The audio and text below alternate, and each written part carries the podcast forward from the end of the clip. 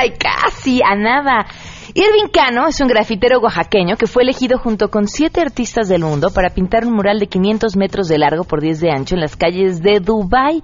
Esto como parte de un proyecto de rescate de espacios públicos en los Emiratos Árabes Unidos. Irving es el único mexicano que fue considerado para participar en este proyecto y con él vamos a platicar más adelante.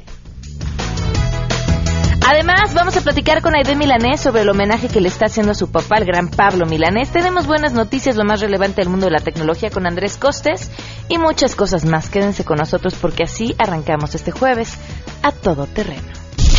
MBS Radio presenta a Pamela Cerdeira en A Todo Terreno, donde la noticia eres tú.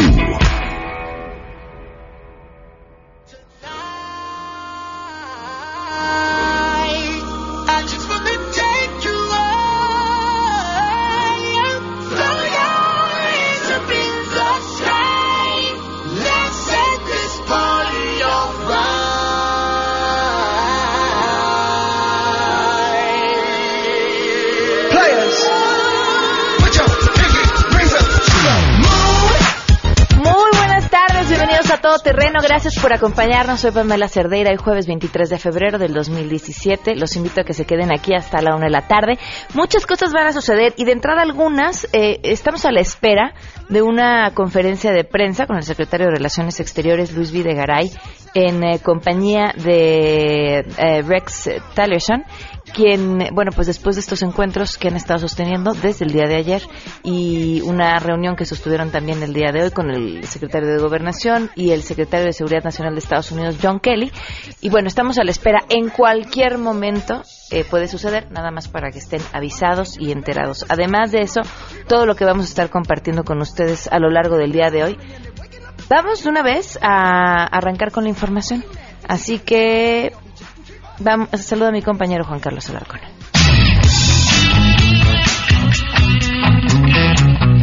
Integrantes del colectivo Ni Una Más realizaron una protesta en el hemiciclo a Juárez para demandar el cese de las deportaciones masivas hacia México. Mencionaron que a la llegada de Donald Trump este problema se recrudeció, sin embargo lleva varios años, varias administraciones de los gobiernos estadounidenses. Sin embargo, mencionaron que el gobierno de México no ha dado muestras fehacientes de apoyo a sus connacionales. Incluso mencionaron que el racismo está a toda su capacidad en la Unión Americana. El apoyo que ofrece el gobierno mexicano no es solamente hablar. En Estados Unidos el racismo está cada vez más fuerte. Yo tengo familia, mis hijas se quedaron allá. Ellas son dreamers. Están espantadas porque el racismo ya se está desatando muy fuerte. Ellas en las escuelas las atacan. El gobierno dice que está apoyando. No hay un solo apoyo. Informó Juan Carlos Alarcón. Así es, gracias. El INEGI informó que en la primera quincena de febrero el índice nacional de precios al consumidor tuvo un incremento de 0.33%, por lo que a tasa anual la inflación se ubica en 4.71%. El INEGI detalló que los datos correspondientes al mismo periodo, pero del año 2016, fueron en el caso quincenal de 0.29% y en el caso de la inflación anual de 2.94%. El INEGI indicó que los productos que presentaron precios al alza fueron automóviles, gas doméstico, restaurantes, carne de res, limón, pan de dulce, también gas natural, tortilla de maíz y tomate. Los productos que estuvieron a la baja fueron el jitomate, cebolla, gasolina de bajo octanaje, pollo, calabacitas, carne de cerdo, melón, huevo y chiles frescos. Para Noticias MBS, Citlali Sáenz. En la Cámara de Diputados, después de año y medio de trabajos de la 63 legislatura, no todos los congresistas han cumplido con sus funciones, como la de presentar iniciativas de reforma a distintas leyes o bien proponer la creación de nuevos ordenamientos. Fue el diputado de Movimiento Ciudadano, Jorge Álvarez, el encargado de poner en evidencia a 83 de los 500 legisladores que hasta el momento no han presentado una sola iniciativa propia, al dar a conocer la lista de los legisladores que prácticamente no han propuesto nada, aunque han firmado como adherentes a iniciativas hechas por otros legisladores, Álvarez Maínez puntualizó que la mayoría de los parlamentarios en falta forman parte de la bancada del PRI. Entre ellos destacó está la diputada y también actriz y productora de teatro Carmen Salinas, informó Angélica Melín. El jefe de gobierno de la Ciudad de México, Miguel Ángel Mancera, urgió a la Secretaría de Hacienda y Crédito Público entregar en tiempo y forma los recursos federales porque en 2016 se dio hasta noviembre y para este año no se han entregado y ya es febrero, por lo que pareciera que buscan que las administraciones estatales caigan en subejercicios y regresen el dinero. En la inauguración del primer simposium inmobiliario Canaco 2017, Mancera pidió al gobierno federal entregar el dinero a tiempo para que todas las entidades federativas hagan mejor trabajo para los ciudadanos. Señaló que todavía que se entregue el dinero tarde se tiene que someter a 45 días de licitación. Por ello, en la ciudad tienen contrataciones diferidas y planes a largo plazo. En otro tema, advirtió que no se van a permitir más invasiones de desarrollos inmobiliarios, por lo que se trabaja en rediseñar a la ciudad con programas de vivienda para que la gente viva más cerca de su trabajo e incluso señaló que van a otorgar 20 mil créditos hipotecarios accesibles, reportó Ernestina Álvarez.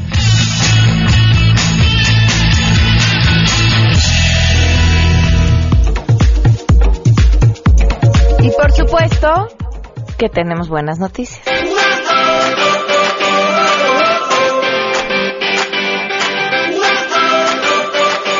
Quiero aprovechar de una vez para saludar a Oscar Salas, a Alon Rodríguez, a Olga y a Magdalena. Javier García, que nos escriben a través del WhatsApp, muchísimas gracias. Pilar Carrasco, muchísimas gracias. Eh, pregunta, desde ese tiempo busco un libro para niños, El fantasma roba tortas. Ya no lo reimprimieron, ojalá alguno de los radioescuchas me lo pudiera prestar o vender. ¿Lo podrías decir al aire? Ojalá, pues ojalá lo encuentres. Este, sí, luego pasa así con algunos libros que, que son una maravilla y resulta difícil encontrarlos. Quizá podrías buscar en alguna librería de estas que venden eh, libros usados de segunda mano, es mucho más probable que lo encuentres. Ignacio González, gracias por estar en contacto también a través de WhatsApp. Dice, recibe un beso y un abrazo. Muchísimas gracias. Gabriela, eh, muchas gracias por ponerte en contacto con nosotros. Eh, Álvaro, muchas gracias. Y por aquí me puedes mandar un saludo eh, en tu programa el día de hoy. Renato López, del Distrito Federal. Te mando un fuerte abrazo. Muchísimas gracias por acompañarnos. Oigan, bueno, pues la buena noticia, estamos buscando a nuestra Consen de las buenas noticias, pero ya ven cómo los teléfonos hoy nos están haciendo una mala jugada. Se las comparto, les platico yo el día de hoy qué pasó. Estudiantes de ingeniería de la Universidad Nacional Autónoma de México lograron obtener cinco lugares para jóvenes mexicanos en la próxima eh, instancia en la International Space University en Australia, a realizarse en Irlanda, en, bueno, más bien en Irlanda en julio y en agosto. Durante nuestra, durante la estancia internacional en Space University en Australia, estos compañeros y profesores eh, fueron felicitados eh, y se impresionaron por el esfuerzo al llegar allá y las ganas que tenían de aprender. Estos cinco jóvenes del UNAM que por primera vez en la historia de México lograron ingresar al Southern Hemisphere Space Studies Program, a diferencia de los estudiantes de otros países que llegaron con respaldo de una empresa o escuela. Ellos no. Ellos tuvieron que hacer circo, maroma y teatro para poder entrar y bueno, a partir de ahí, eh, en este concurso, lograr eh, este triunfo tan importante. Pues muchísimas felicidades a estos estudiantes de la UNAM que siguen y siguen y siguen triunfando. Nada más de la UNAM, si no me equivoco, esta semana hemos tenido tres, tres grandes noticias. 12 con 14 minutos. Vamos a una pausa y continuamos a todo terreno. Más adelante, a todo terreno. Vamos a platicar con Aide Milanés y un homenaje padrísimo que le tiene preparado a su papá. Si te perdiste el programa A Todo Terreno con Pamela Cerdeira, lo puedes escuchar descargando nuestro podcast en www.noticiasmbs.com. Pamela Cerdeira regresa con más en A Todo Terreno, donde la noticia eres tú. Marca el 5166125. 12 del día con 17 minutos. Continuamos a todo terreno. Gracias por seguir con nosotros. Ya está aquí Aida Milanés. ¿Cómo estás? Bienvenida. Muy bien, muchas gracias. Gracias a ti por acompañarnos. Oye, qué emocionante debe ser estar preparando este concierto que vas a hacer con tu papá. Sí, la verdad que estoy muy emocionada y, y muy ilusionada también con esta, este concierto que vamos a hacer juntos por primera vez fuera de Cuba, donde vamos a estar presentando eh, este disco que acaba de salir aquí en México. Bueno, acaba de salir eh, en todas las plataformas digitales para el mundo, pero eh, está en físico aquí en México y estamos saliendo con una disquera mexicana. Y este disco, eh, me decías todas las canciones de autoría de tu papá, pero algunas de ellas son nuevas. Eh, no, Ah, todas perdón. son ya, eh, todas tienen años, pero hay algunas de ellas que son eh, desconocidas Ah, para el público. O sea, son canciones que él casi nunca ha cantado y, y que la gente prácticamente no las conocen, pero son canciones hermosas y yo quería incluirlas en este disco y, y- y que la- el público las conociera. ¿Cómo las seleccionaste? Porque debe ser dificilísimo. Sí, esto, esto es un, un disco en homenaje ¿no? a la obra de mi padre y, y para mí eh, era, era un momento muy importante. ¿no? Entonces me tomé bastante tiempo para, para hacer la selección. Fue bastante difícil porque tiene mucha obra y es una obra hermosísima. Pero bueno, eh, finalmente eh, hicimos una selección de 11 canciones donde hay canciones muy conocidas como el primer sencillo Para Vivir que ya eh, salió y, y algunas otras como te decía que, que son prácticamente desconocidas para, para el público. ¿Y en el concierto qué vamos a escuchar? Bueno, el concierto que va a ser el 31 de marzo en el Plaza Condesa, vamos a escuchar eh, los temas del disco y eh, vamos a incluir también algunos otros que, que bueno, no pueden faltar. Canciones eh, como Yolanda, eh, como muchísimas canciones que, que, que ustedes, eh, el público mexicano, adorarán. ¿Cuál es tu favorita? Mi favorita está entre la que da título al disco, que se llama Amor, eh, que es una canción que mi padre dedicó a mi madre, es una canción muy linda, muy emotiva y a mí me toca mucho, ¿no? Esa, eh, esa canción la quiero mucho y hay otra que se llama eh, Hoy estás quizás más lejos, que es una de estas desconocidas, que es preciosa y a mí me gusta mucho desde que soy una niña. Ah, ok. Pues el 31 de marzo en el Plaza Condesa, para que te vayan a ver, aprovechen que ya están a la venta los boletos en taquilla y en Ticketmaster. Amor es el nombre del disco que nos decías, ya pueden encontrar a la venta aquí en la Ciudad de México. Sí. Y aprovechar los boletos porque van a volar seguramente. Yo espero que sí. Es un disco que además estamos a dúo. Es un homenaje a mí a la obra de mi padre, pero que eh, le pedí que cantara conmigo para darme pues el, el gusto, ¿no? Por supuesto, cómo no. Pues muchísimo éxito en este concierto, Aide. Muchísimas gracias. Gracias a ti por habernos acompañado. 12 con 20. Vamos a una pausa y volvemos. Tus ojos no son luceros que alumbran la madrugada, pero si me miran siento que me tocas con tus manos. Tus manos no son hermosas, no veo estilo en tus dedos, pero qué mano reposa. Pamela Cerdeira es a todo terreno. Síguenos en Twitter, arroba Pam Cerdeira. Regresamos. Pamela Cerdeira está de regreso en A Todo Terreno. Únete a nuestra comunidad en facebook.com, diagonal Pam Cerdeira. Continuamos. Le pedí a nuestro invitado, mientras estábamos en el corte, que agarrara su teléfono y dejara de hablarme, porque todo lo que me estaba diciendo quería que lo repitiera al aire. No lo hizo y seguimos con la conversación, así que esto se va a poner muy bueno. 12 el día con 25 minutos. Sergio Arau, ¿cómo estás? Bienvenido. Muy bien, muchas gracias por ¿Quieres ser presidente, Sergio? Sí. A ver, Este, vienes a, bueno, vienes a presentar y a platicarnos acerca de, de este sencillo que acabas de lanzar, que se llama Sí, originalmente no iba a lanzar un sencillo, grabé, tengo una nueva banda que se llama Sergio Arau y los Heavy Mex, eh, pero eh, ya grabé un disco que voy a sacar en mayo, pero la verdad es que la situación nacional me, me hizo enojar. Cuando cuando el presidente invitó a Trump, eh, de veras me sentí humillado, este, enojado eh, y, y me pareció que era muy mal, que estaba en un error y y tenía esta canción que se llama Quiero ser presidente eh, y decidí adelantar el, adelantar el lanzamiento porque creo que va con, con lo que estamos viviendo ahorita.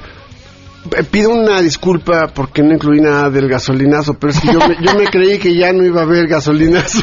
Oye, pero a ver, es que si uno tiene que incluir todas las cosas que le molestan, pues te va a dar para un disco, no para una canción. No, la, la verdad, fíjate que el, el, el video, porque la canción es más sintética. Si la oyes la pura música, esta, digo, oyes todo esto, pero en el video metí muchas más cosas, pero de veras que ya no cabían. O sea, hay muchas cosas que ya ni comenté, ni de los libros, ni de nada. Ah, yo yo eh, leo información sobre ti y las diferentes formas en las que te definen músico, cineasta, pintor, Sí. y yo te veo también, pues como activista, y no sé si la palabra te gusta. Eh, ahora ahora deci- nos decimos artivista Ok.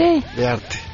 No, lo que pasa es, mira, yo soy, me considero artista multi-indisciplinario. ok. Porque la verdad es que ah, es algo de, algo de todo, pero todo tiene que ver con arte. O sea, eso es, eso es muy claro, ¿no? Y, pero sí siento que, estoy convencido que el arte tiene que tener una razón, tiene que tener, digo, puede ser sentimientos y todo, pero, pero siempre tiene que ver con, con todos los demás. Yo, en, yo desde niño, desde que me acuerdo, soy muy sensible a la injusticia, la verdad, no sé por qué. No te dice que no todo el mundo. Qué bueno, necesitamos más como tú. gracias. ¿Qué sentiste en la más reciente protesta de los latinos en Estados Unidos con esa enorme similitud con lo Sí. que tú hace muchos años atrás ideaste? Sí, fíjate que eso es, eh, eh, yo, yo siento que el artista, lo que, la, digamos, la misión del artista es hacer visible lo invisible, porque pasan muchas cosas y hay muchas cosas que están enfrente y la gente no las ve. Entonces, eh, el ejercicio, que es un ejercicio de estar haciendo ese el ejercicio de tomar las cosas, verlas de otra forma, es, de analizarlas de otra forma, es, es lo que, de lo que se trata. Antes tuve una, una época muy larga, de como 12 años, de que era ta- caricaturista político de tiempo completo. Fui fundador de la sección de caricaturas del Uno más Uno, luego fundador de La Jornada, hice una revista que no, bueno, realmente una revista junto con Elio Flores y Efren que se llamaba La Garrapata, muy política, muy, muy política. Y este, y, y te acostumbras a estar todo el tiempo viendo, y siempre teníamos la discusión de, bueno, ¿y sirve de algo estar haciendo estas cosas? A la hora de la hora, mira, por lo menos lo que eh, estamos muy orgullosos porque lo este lo hice con mi con mi esposa cómplice y, y más, este Yareli Arismendi en la película, Le hicimos la película de, de Días Mexicanos y eh, la verdad es que da mu- da mu- da- me da orgullo, me ¿Cómo da no? mucho gusto que haya servido por lo menos para establecer una posición y para inspirar ma- este, una marcha. Yo realmente no soy un activista, no estoy ahí. Claro que vamos a las marchas y vamos y donde se pueda eh, hacemos discusiones y todo, pero pero este es nuestro trabajo, ¿no? Es esta parte de hacer de decir las cosas. Pero es ver tu obra en vivo. Hijo, man, lo que pasa es que ahorita con lo de Trump me siento voy a pasar de ser este caricaturista o comentador este con humor, voy a pasar a ser de escritor de, ciencia ficción. Esto es como el principio de Mad Max. Y sabes que ¿En sí, cabe todo lo que puedas imaginar, es Sí. terrible. Fíjate que hay una cosa que no se sabe mucho, pero en Estados Unidos, eh, cuando durante la Segunda Guerra Mundial eh, metieron a todos los japoneses, cuando ya entró Estados Unidos a la Segunda Guerra Mundial, metieron a todos los japoneses que vivían en Estados Unidos en campos de concentración. Esto no se sabe mucho. Pero ade- además eran ciudadanos, o sea, y muchos de esos ni, ni no hablaban ni japonés, ya llevan muchas generaciones en Estados Unidos y los metieron y perdieron sus casas y perdieron todo. Yo ahorita, honestamente, sí estoy asustado y siento que puede, algo puede detonar una cosa mucho más grave. ¿Y, y qué hay que hacer? Pues estar en contacto, estar diciéndole, estar pendiente. Hay un poema por ahí que, híjole, no me acuerdo el, el nombre, de, un, parece que es un, un sacerdote, es un poema que dice, un día este, vinieron por los com- primero vinieron por los comunistas y, to- y nadie en, la, en, la- en la- en el edificio nada. dijo nada. Luego vinieron por los judíos, luego vinieron por- y nadie hizo nada. Y luego vinieron por los católicos y nadie hizo nada. Entonces, luego vinieron por mí y no había nadie que, que dijera nada. Entonces hay que decirlo. Hay que estar pendientes y estar este y avisarnos, ¿no? Todo- A ver, a, ver, a mí me preocupa quiera. una cosa. Bueno, no me preocupa. Uno te decía, yo estoy segura que tu nombre va a aparecer en muchos boletos electorales en el 2018. Ah, definitivamente. Dice, y decías, eso espero, además. Eso espero. Sí, no, de hecho, fíjate que yo ah, se me pasó. ¿Qué? Traía unas boletas ya prebotadas por mí. Y que además incluyen, eh, incluyen una televisión gratis. ¿Vas a creer que es complot? Es un complot contra mí. eh, contra ti, pero vamos a enlazarnos en este momento porque está a punto de confes- comenzar la conferencia de prensa del secretario de Relaciones Exteriores, Luis Videgaray, y su homólogo de Estados Unidos. Vamos a escucharlos. Tiene la palabra el doctor Videgaray Caso. Muy buenas tardes a todas y a todos. Agradecemos su paciencia eh, y eh, su espera para este mensaje a los medios de comunicación. Eh, señor secretario Rex Tillerson, señor secretario John Kelly, bienvenidos a México y bienvenidos a la Secretaría de Relaciones Exteriores. Señor secretario de Gobernación, Miguel Osorio Chong, muchas gracias nuevamente por contar con su presencia. Saludo nuevamente a los representantes de los medios de comunicación. El día de hoy, eh, los equipos de trabajo del Gobierno de México y de los Estados Unidos revisamos distintos temas de la agenda bilateral con el propósito de continuar el diálogo entre nuestras naciones en seguimiento a lo acordado por los respectivos mandatarios en su última conversación telefónica. Antes de abordar algunos temas en específico, quisiera destacar algunos de los aspectos de las conversaciones que sostuvimos el día de hoy con los secretarios Tillerson y Kelly, en las que también participó, además del secretario Osorio, el secretario de Hacienda, el doctor José Antonio Mit. En primer lugar, expresamos que esta visita, que mucho nos honra y que mucho agradecemos, ocurre en un momento complejo para la relación entre México y Estados Unidos.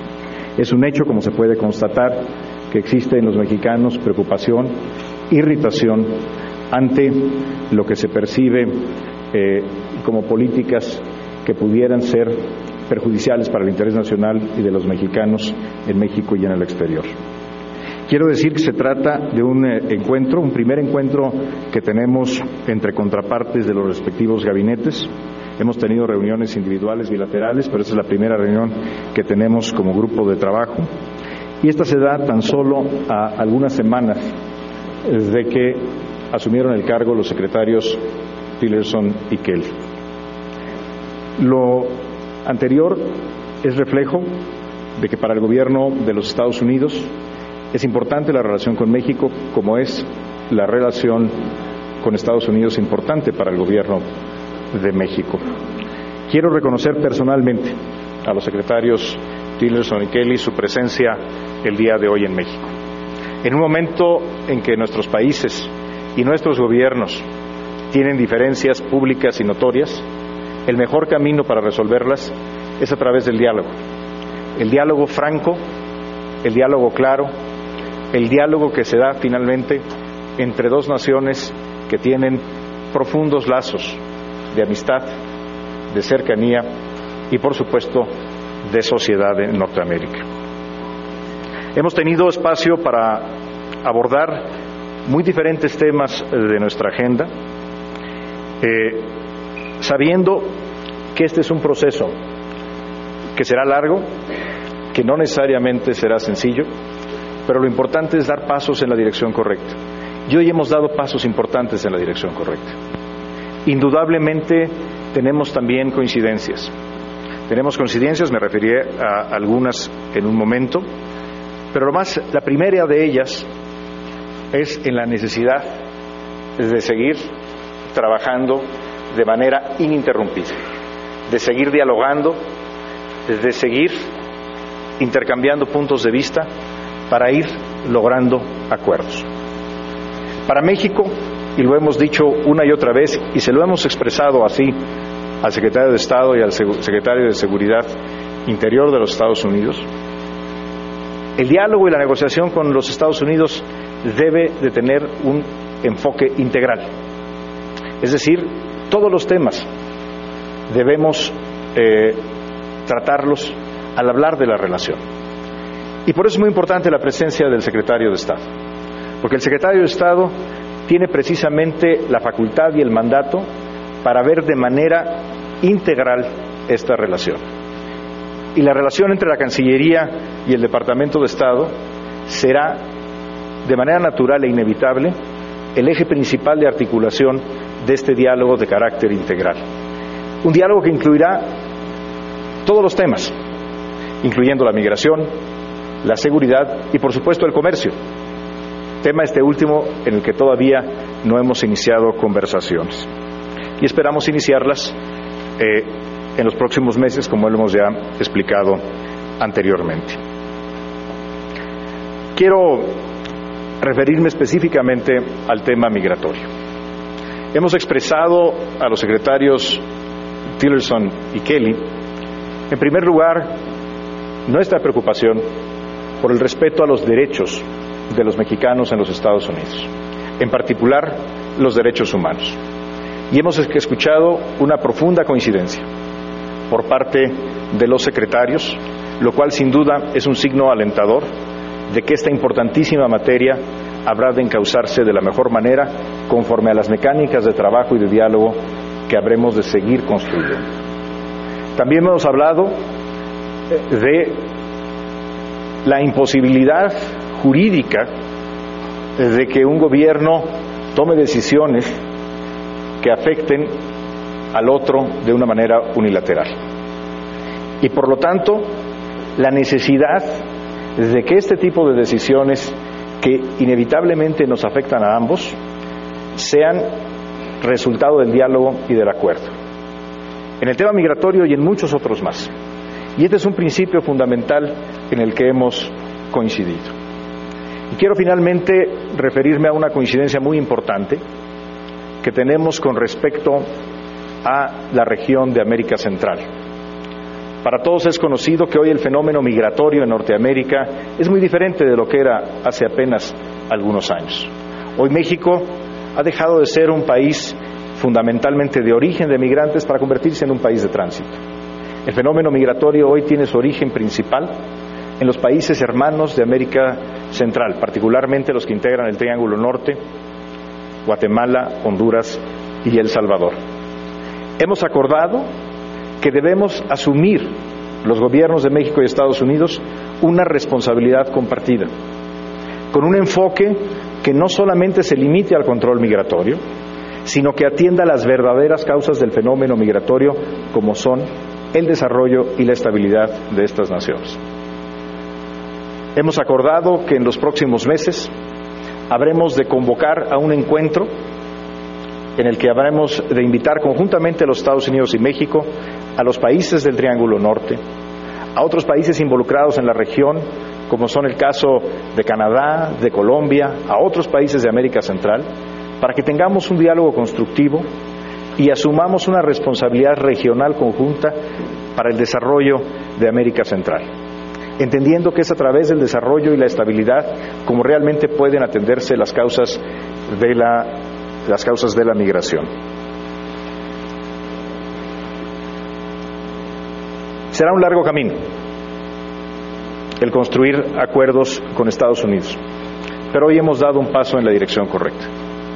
Las diferencias entre México y Estados Unidos subsisten y habremos de trabajar para llegar a acuerdos que sean en el interés de México y los mexicanos, como habrá de hacerlo el gobierno de Estados Unidos en el interés de su país. Para superar los agravios, para superar los sentimientos negativos que sin duda hoy prevalecen, más que las palabras, lo que habrá de importar son los hechos.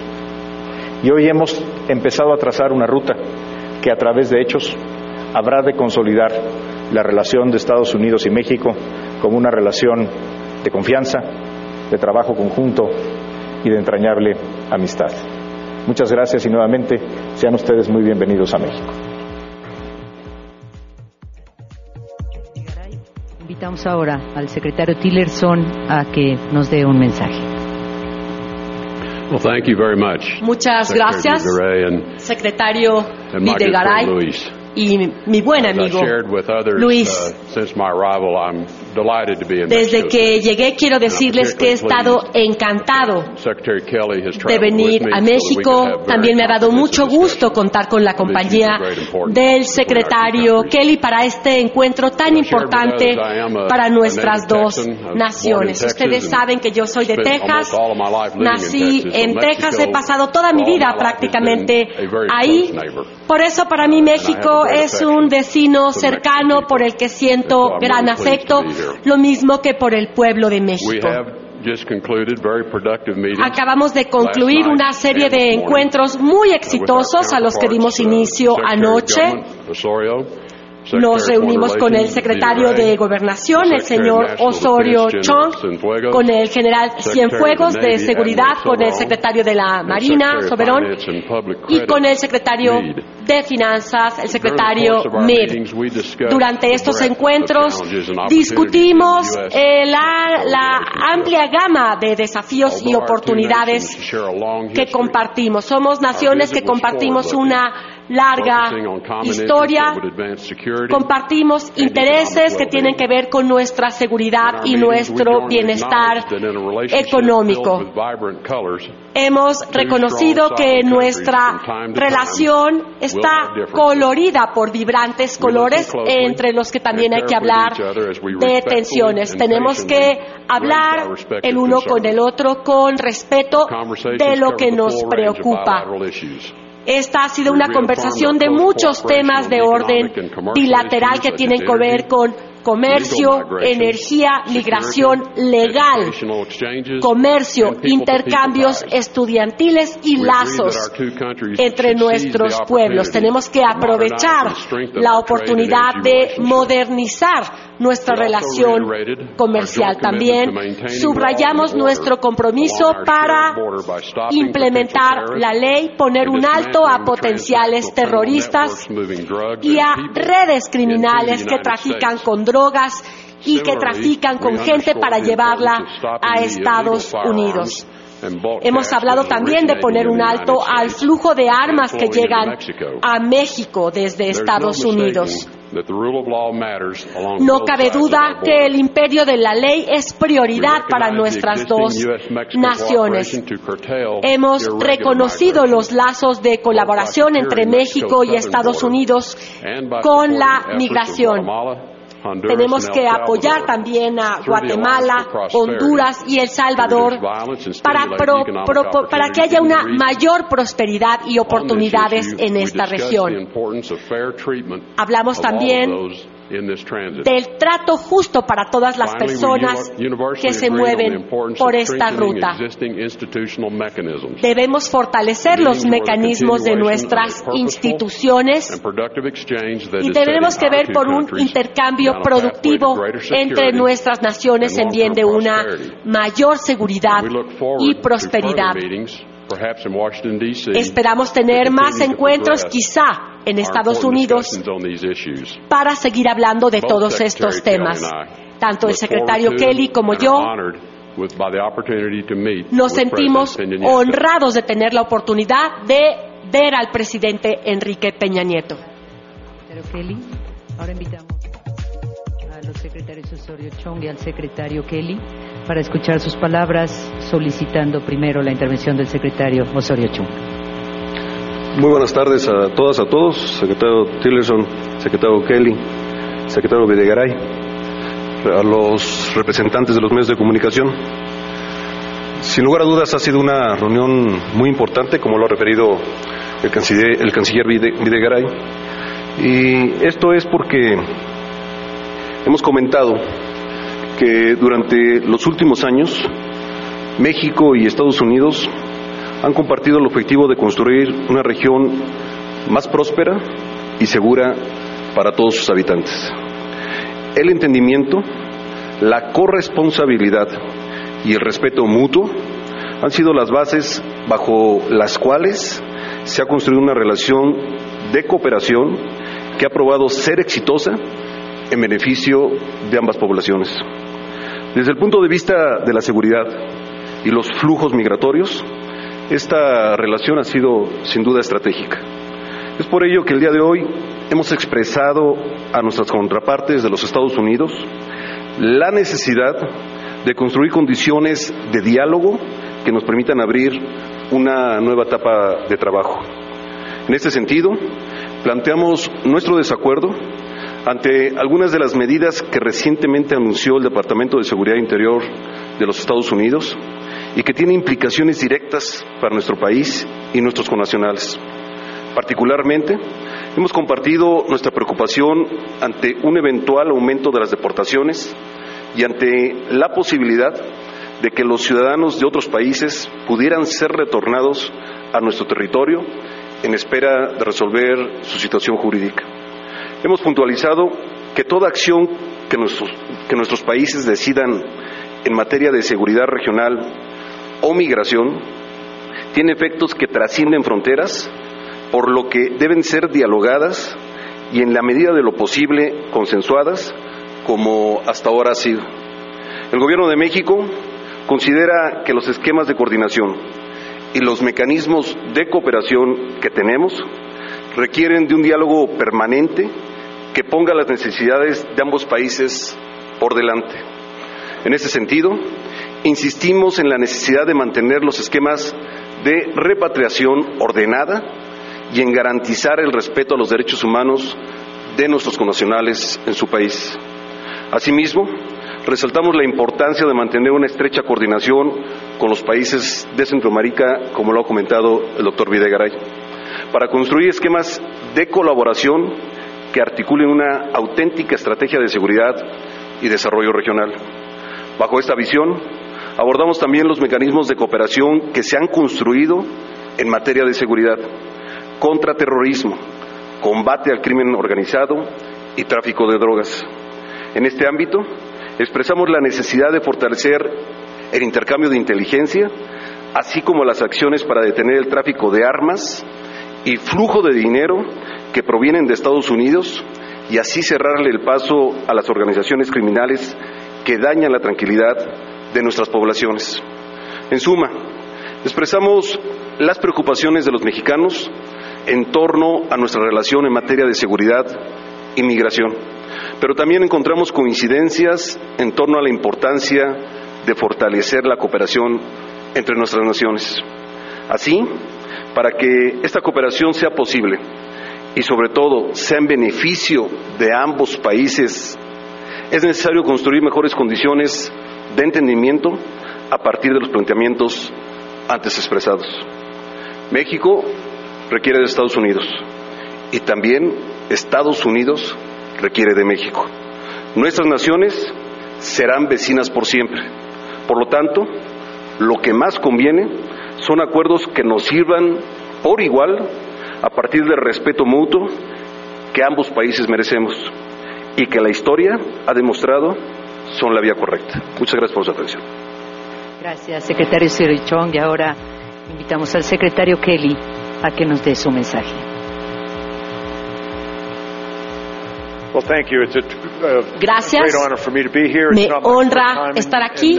No es la primera vez que vengo a México ni a la Ciudad de México. Me da mucho gusto volver a este lugar de amistad. La relación entre Estados Unidos y México me parece que es de las una de las más importantes del mundo por nuestra frontera, comercio, cultura, historia, compromiso con la democracia y nuestro compromiso con temas como los derechos humanos, eh, la protección del medio, el tráfico, el narcotráfico, la promoción de los intercambios culturales, la educación y muchos otros rubros. Lo que ocurre en México afecta la seguridad de Estados Unidos y viceversa. Juntos, nuestros países comparten la frontera más transitada de manera legal del mundo. Nosotros tenemos una relación constante con el gobierno de México. Hay un tránsito legal de bienes y servicios vital y vibrante. Su pueblo y mi pueblo compartimos muchas empresas. Tenemos la corresponsabilidad de velar por nuestra seguridad fronteriza. Hago un reconocimiento a todas las personas de ambas naciones que velan por la seguridad de nuestra frontera. Es mi responsabilidad garantizar que el intercambio comercial de nuestra frontera no se vea obstaculizado de ninguna manera, pues genera millones de empleos en ambas partes de la frontera. Estamos comprometidos con el éxito y la prosperidad de ambas naciones, con el comercio, con un comercio, un intercambio comercial eficaz y seguro para beneficio de nuestras dos naciones. En cuanto a migración, la migración debe ser segura, legal, ordenada.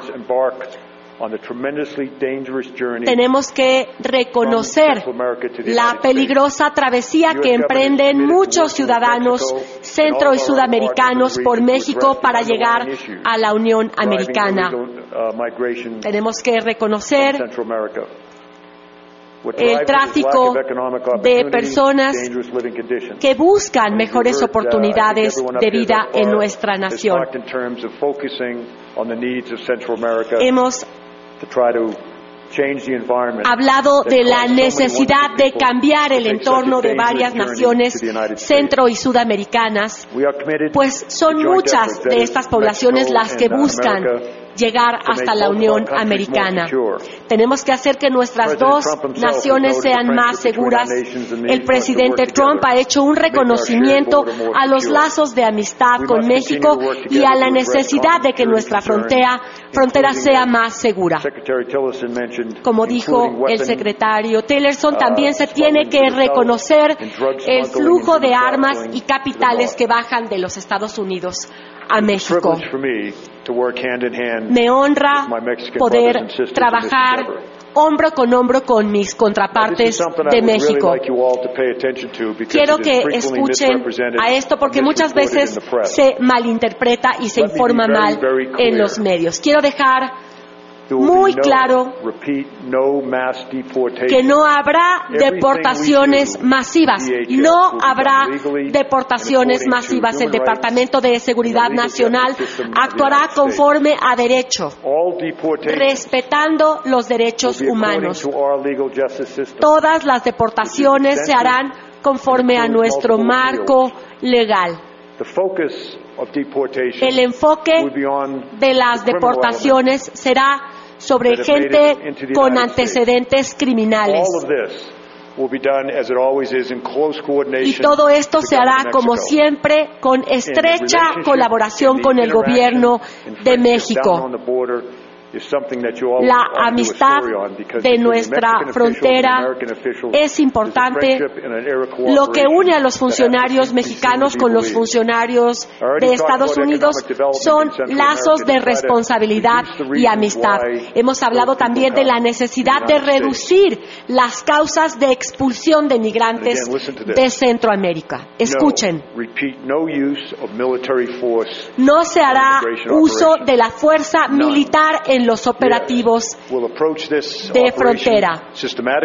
Este será un operativo sistemático, organizado, enfocado a la entrega de resultados.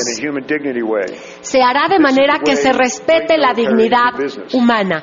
Es así como opera el ejército mexicano, el ejército de Estados Unidos, Uh, y nuestro marco legal, nuestras instituciones de procuración de justicia. Lo repito, no se hará el uso de las fuerzas del ejército en las deportaciones.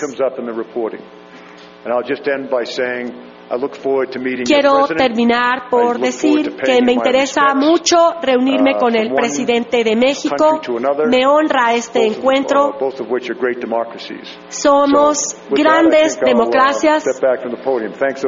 Me retiro, pero les agradezco mucho. Kelly, con esto terminado este mensaje y solo los invitamos a una foto para los compañeros gráficos.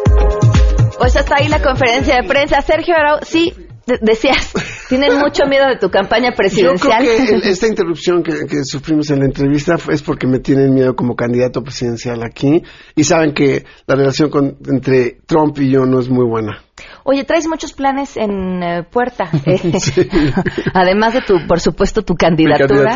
eh, una serie me estás platicando ahorita. Sí, bueno, Mira, originalmente, ya lo dijimos hace varios años, este, estábamos trabajando en el, en hacer una secuela de Un Día Sin Mexicanos. Y, ah, pero a partir de todo lo que ha pasado en el último año y, y que bueno, también la situación de, ha cambiado en el, en el entretenimiento, ahora vamos a hacer una serie de Un Día Sin Mexicanos. Todavía no sabemos con quién se va a quedar, de los networks, pero, pero ya estamos trabajando en, el guion y en todo eso. El tiempo fue cruel y tenemos muchas cosas que platicar. Es un gran personaje, muy interesante además. Eh, me, lo voy a robar terminando el programa eh, para seguir platicando con él y después transmitirles el resto de la entrevista. Igual y podemos transmitir algo a través de Facebook para ah, que nos sigan, ¿te parece? en facebook.com diagonal Pam Cerdera pueden seguir esta plática que vamos a, a retomar con Sergio Arau. Pero mientras tanto, gracias, Sergio. Muchísimas gracias, Pamela. Me despido, no sin antes compartirles este mensaje de Boeing preocupados por los cambios que se avecinan en el mundo, ya hablábamos de algunos, ¿verdad? Se han preguntado qué le vamos a dejar a nuestros hijos y cuál es la mejor herencia que le pueden dejar a cada uno de ellos. Sin duda alguna, pensando en su bienestar, la educación. Y es la única manera de que los chavos puedan tener armas para salir adelante por ellos mismos e inculcarles valores. Y por supuesto, parte de lo que Boeing invita también es a seguir nuestras tradiciones. Como nuestros bisabuelos, abuelos, y ellos a su vez con nuestras padres, nuestros padres nos heredan las mejores costumbres y tradiciones que nos crean una identidad como mexicanos. Somos herederos de una gran tradición gastronómica y cultural que se caracteriza por sí sola en todo el mundo. Y entre estas tradiciones, pues está Boeing de un litro, que le desea lo mejor a todas las familias mexicanas. Nos vamos. Se quedan con Juan Manuel Jiménez.